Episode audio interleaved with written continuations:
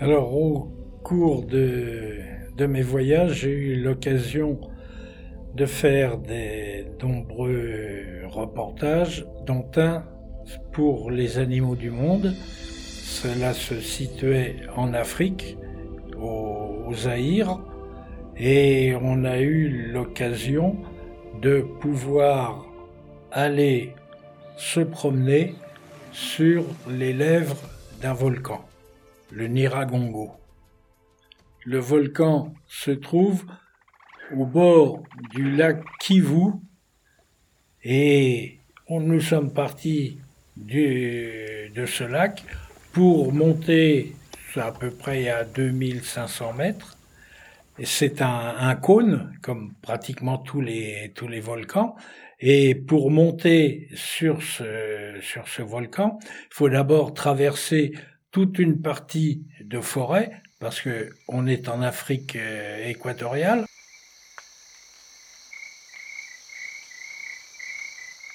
Quand tu pars de la forêt, il y a d'abord les bruits euh, normaux dans, dans la forêt. Hein. Puis après, la forêt diminue et tu te retrouves, il n'y a plus qu'un cône minéral. C'est de la, sont des scories de tout ce que le volcan crache et qui, ça retombe et c'est euh, des espèces de, de gravier de, ou de pierres ou de choses comme ça qui sont très très très abrasives Hein et on monte, et on monte, et on monte, et on est toujours dans le silence.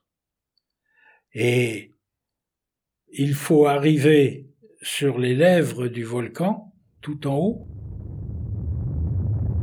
et à ce moment-là, tu en prends plein les yeux et plein les oreilles.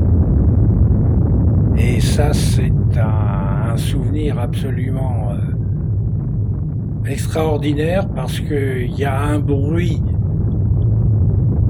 énorme, des explosions à, répétition, et on voit en même temps des paquets de lave qui se soulèvent de, de, la masse, euh, on dirait une sorte de, de grosse chaudière ou un gros chaudron dans lequel la soupe bout, hein, mais c'est pas de la soupe, c'est de la matière en fusion c'est la vision que l'on a sur les lèvres d'un volcan qui est en activité, c'est le Niragongo.